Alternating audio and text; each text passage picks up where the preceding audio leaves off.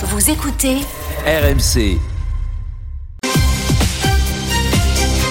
Et votre histoire, c'est presque une histoire d'Halloween. Oui, si vous avez envie de vous, vous faire peur. Vous craignez les, les serpents Vous avez Oui, j'avoue que j'aime pas trop, non. Bon alors évitez Stockholm en ce moment. Un cobra royal s'est échappé du zoo. Je vous fais un peu le portrait de la petite bête. Il peut mesurer jusqu'à 5 mètres de long, atteindre 15 kilos. Alors il est magnifique, hein, mais il est surtout l'un des serpents les plus dangereux au monde. Il attaque à vitesse fulgurante et à chaque morsure, il injecte jusqu'à 600 mg de venin. Pour un humain, c'est 30 fois la dose mortelle. Euh, son venin va cibler le système nerveux, provoque des douleurs intenses. Votre vue se brouille, vous avez des vertiges, ça vous paralyse et vous risquez de tomber dans le coma et de mourir d'asphyxie.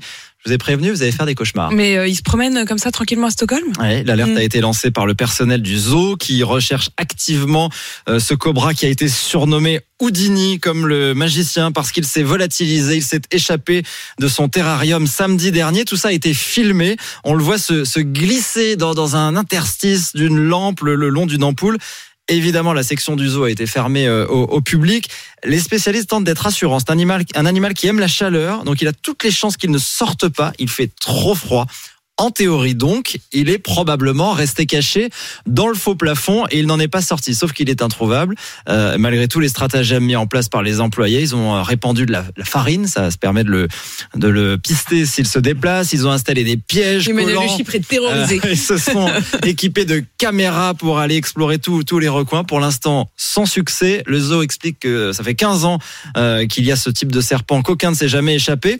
Celui-ci n'était là que depuis quelques jours. Il a sans doute remarqué un changement d'ampoule, un peu moins chaude. Ah. Ça lui a permis de sortir. de sortir.